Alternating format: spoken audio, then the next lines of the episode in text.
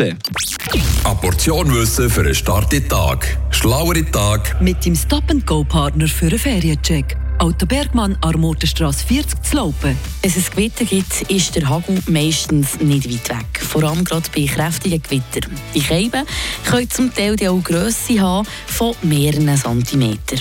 Wenn dir so einen auf den Kopf geht, dann tut es weh. Aber eben, die Molden zum Beispiel einen Schaden. In der Schweiz verursachen Hagelstürme schweizweit Schäden von mehreren Millionen Franken.